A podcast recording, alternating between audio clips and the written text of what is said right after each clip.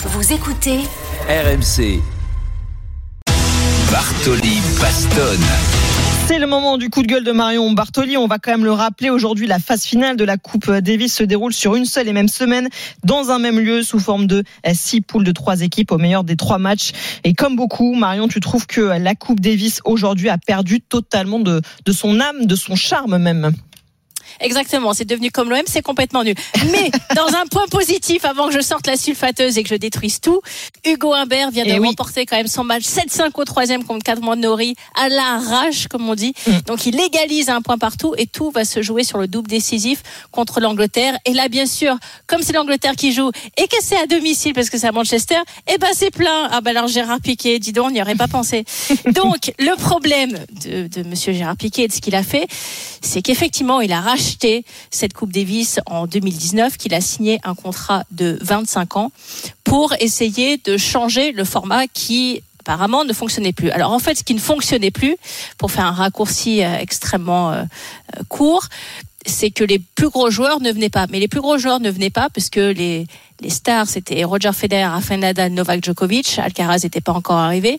Ils avaient plus de 30 ans, qu'ils avaient des programmations forcément nettement plus allégées que dans, leur, euh, dans les 20 premières années euh, lorsqu'ils étaient sur le circuit et que donc, euh, quand on est beaucoup plus jeune, on peut enchaîner nettement plus. Et qu'avec une compétition qui revient chaque année, forcément, lorsqu'ils avaient fini une campagne, ils n'arrivaient pas à enchaîner la campagne suivante. Et donc, les plus gros joueurs désertés, il y avait parfois, je dis bien parfois, parce que sur beaucoup, beaucoup de rencontres, il n'y avait aucun problème d'affluence et les stades étaient pleins.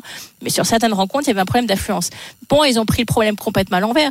C'était pas le format qu'il fallait changer en termes de ville et le fait de jouer une fois à domicile ou une fois à l'extérieur. C'était la période et la fréquence. Il fallait faire exactement comme la Coupe du Monde de rugby ou la Coupe du Monde de foot, une compétition une fois tous les trois ans, une fois tous les quatre ans, une fois tous les deux ans. On pouvait en discuter. Mais pour moi, par exemple, une fois tous les trois ans, une Coupe Davis ou une Fed Cup, actuellement Billie Jenkins Cup, qualificative pour les Jeux Olympiques, qui est donc tous les quatre ans, ça aurait parfaitement fonctionné.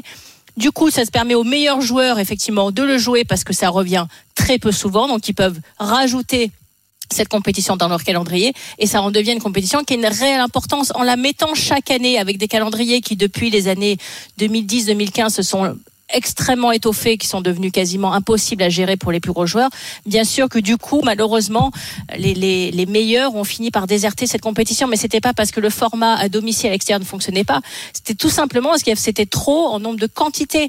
Et en fait, ce qu'a fait Gérard Piquet, c'est qu'il a décidé de se dire, bah finalement, alors on va tout regrouper en une semaine, on va mettre plein d'équipes différentes qui vont venir dans une ville et ça va être super. Sauf qu'en fait, donc ils ont commencé par le faire en Espagne. Donc quand l'Espagne de Rafael Nadal jouait, bah, bien sûr c'était plein. Et puis il y avait toutes les autres rencontres où il y avait personne. Donc là ils se sont dit bon alors du coup on va prendre maintenant on va prendre trois ou quatre villes. Donc du coup dans trois ou quatre villes bah, il y aura bien un pays hôte. Donc au moins pour ces rencontres là il y aura un petit peu de monde. Et puis pour les autres rencontres il y a absolument personne. Donc ce qui est quand même complètement fou pour expliquer aux, à nos auditeurs qui nous écoutent en ce moment, c'est que sur ce groupe à Manchester, il y a donc la Grande-Bretagne, la France, la Suisse et l'Australie. Toutes les rencontres que la France a jouées en dehors de celle d'Angleterre, il n'y avait absolument personne. Mais quand je dis personne, ça en était ridicule. Mmh. C'est-à-dire que normalement, le, le, le, le fan club de l'équipe de France qui se déplace, je crois qu'il devait être 15 ou 20, c'est eux qui faisaient le plus de bruit dans, dans, toute la salle. Il n'y avait absolument personne. Et bien sûr, lorsque la Grande-Bretagne a joué, c'était plein. Donc, c'est tout simplement un, un, un, système de pensée qui était au départ complètement faux. Alors l'ITF a fini par s'en rendre compte puisque du coup Gérard Piquet effectivement s'est désengagé parce que lui il est venu que pour gagner de l'argent, il a fait aucun argent.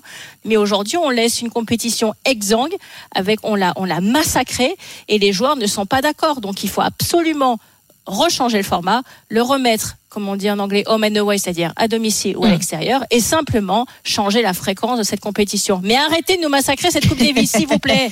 Merci Bon Marion. sang. Garde un petit Eh peu oui. d'énergie parce que tu as, tu vas encore bastonner dans quelques instants. Mais d'abord, c'est la première grosse surprise de cette Coupe du Monde de rugby avec la victoire aujourd'hui des Fidji face à l'Australie. Valentin Jamin et Lénaïque Corson. La victoire 22 à 15 des Fidji face à l'Australie. Victoire méritée ici à Geoffroy Guichard avec notamment un essai de Joshua Tuisova. Suspense total dans ce groupe où le Pays de Galles, les Fidji et l'Australie vont se disputer les, les deux places pour la qualification. Très grosse émotion des Fidjiens qui font tomber les Australiens très inquiétants ce soir 22 à 15. Ouais, Lénaïque, je t'ai vu euh, lever les bras Ah ouais. au ciel parce que c'est une vraie performance des Fidjiens là. Oui, complètement. Et on voyait que sur cette fin de match, il y avait clairement du suspense. On voit les deux coachs qui étaient euh, vraiment très nerveux. Et cette fois-ci, ça tourne à l'avantage des Fidji, contrairement euh, au week-end dernier où ils, c'était, voilà, ils n'avaient pas pu transformer, euh, enfin, du moins marquer ce dernier essai contre le Pays de Galles. Là, cette fois-ci, dernière mêlée, pénalité pour pour les Fidjiens. Bon, malheureusement, ils ont ils ont pas gagné trois points de plus, mais bon, c'était pas grave. Ils étaient devant au score ils l'ont mérité au, vu du match. Ils se sont vraiment envoyés. Je pense qu'il y aura quand même des des choses à revoir sur euh, pour les Fidji parce que beaucoup de derniers coups qui n'ont pas été jusqu'au bout. Mais euh, voilà, chapeau aux Fidji, euh, deuxième de cette poule ce soir et voilà, on attend eh avec impatience de savoir euh, si l'Australie euh, va repasser devant ou pas. Oula, belle oreille euh, d'Australien qui. Ouais, ça les étrace les matchs, les matchs du rugby. Merci beaucoup, Lénaï Corson. Merci à Valentin Jamin aussi de nous avoir commenté cette rencontre sur RMC, la Coupe du Monde qui se poursuit évidemment sur RMC Radio officielle. On est en plein dans Bartoli-Baston. Vous avez entendu Marion Bartoli. Elle est remontée à bloc. Et cette fois-ci, on va parler de la Formule 1. Le Grand Prix de Singapour s'est achevé cet après-midi sur une victoire du pilote Ferrari Carlos Sainz. Max Verstappen, leader du championnat du monde, ne termine que cinquième. Et pourtant, malgré la troisième place de Lewis Hamilton, les Mercedes n'ont pas réussi à profiter de la méforme des Red Bull. Ah, c'est absolument fabuleux. Il y a très longtemps qu'on n'a pas eu comme ça quatre pilotes en une seconde et demie seulement, à moins de deux tours de l'arrivée, et puis trois écuries différentes. Hein. Oui, on a eu un problème là. On a eu un problème, semble-t-il, pour euh, George Russell. Ah, Russell est sorti de la piste. Voilà la raison du drapeau jaune. Russell sorti de la piste dans le deuxième secteur. Il n'a pas tenu le jeune pilote britannique. Carlos Sainz va remporter ce Grand Prix, le deuxième Grand Prix de sa carrière de pilote de Formule 1 devant Lando Norris et Lewis Hamilton va se contenter de la troisième place. Voilà, c'est la joie dans la Scuderia au sein de l'équipe Ferrari. RMC. Bartoli Baston. Et je le crois, notre Bible de la Formule 1 est avec nous. Salut Jean-Luc. oui, salut Flora, bonjour Marion. Tu vas réagir évidemment au coup de gueule de, Marion, Marion qui désespère de voir les Mercedes enfin profiter des faux pas de Red Bull. Ils n'y arrivent pas. Mais mon Jean-Luc, je n'en peux plus. Je sais plus ce qu'il faut faire. Je sais pas ce qu'il faut faire pour que Mercedes arrive à gagner un Grand Prix, mais c'est pas possible. Quand enfin Red Bull est complètement dans les choux, qu'ils n'arrivent pas à avoir une voiture qui est réglée correctement parce que c'est un circuit urbain, même ça, on n'arrive pas à gagner. On me permet à Ferrari de gagner, qui est normalement absolument lamentable, qui se plante en trop de stratégies et qui arrive toujours à la fin de la fin, normalement, quand ils doivent gagner, à pas le faire. Et ben même là, on arrive à les laisser gagner, dis donc. Et en plus, alors vraiment, alors le, le pompon sur la Garonne. Sainz qui se sert de Norris pour lui donner du DRS pour être sûr que Lewis n'arrive pas à le rattraper. Donc là, alors là, c'est, ça a été mon dimanche, c'est catastrophique. Je suis effondré, mais jusqu'au bout. T'as pas idée. Ton analyse, Jean-Luc?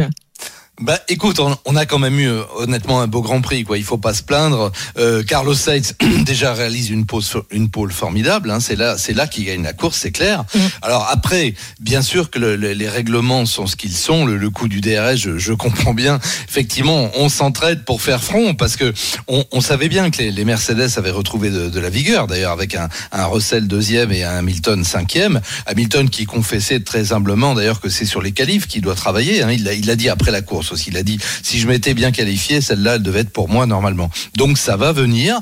simplement, bah, là, il faut y voir, et moi je suis ravi de le dire, le, travail de, l'équipe Ferrari, de Fred Vasseur, parce que c'est clair que bon, il est arrivé le 8 janvier. Hein, on pouvait pas lui demander en quelques semaines de remettre la Scuderia sur les, bons rails. Mais déjà à Monza, tu, te souviens, Marion, bien sûr, pour le dernier Grand Prix, c'était plutôt pas mal. Ferrari avait résisté à Verstappen, qui était en forme.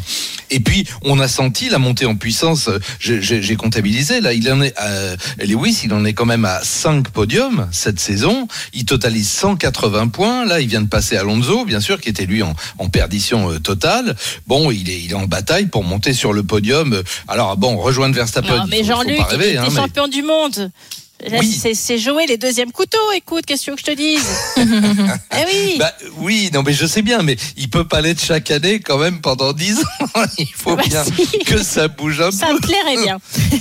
bon, bon. Mais il, et il revient. En tout cas, là, il revient. Il a signé pour deux saisons, comme tu sais. Il est sécurisé avec euh, Russell. D'ailleurs, bon, pauvre Russell, on, a, on avait eh de la ben peine pour lui, hein, parce que tu as vu, bon, il fait une petite erreur de quoi Un ou deux centimètres, mais bon, il vient taper Dans le dernier tour. Bah ouais. Eh ouais. Eh D'ailleurs, Norris a été été honnête. Hein. Il a dit moi aussi, je l'ai, j'ai léché le mur, mais moi ça m'a pas envoyé dans les, dans les rails. Donc, euh, Chacun sa réussite. Mais du coup, au classement Exactement. constructeur, eh bien, Ferrari revient quand même à 24 points de Mercedes. Donc là aussi, ce Mm. sera un suspense jusqu'à la fin. Prochain rendez-vous le week-end prochain oui. au Japon et tu seras évidemment avec nous, et un des Jean-Luc. plus beaux circuits du championnat là. Suzuka, c'est magnifique. Exactement. Vraiment. Merci beaucoup, Jean-Luc.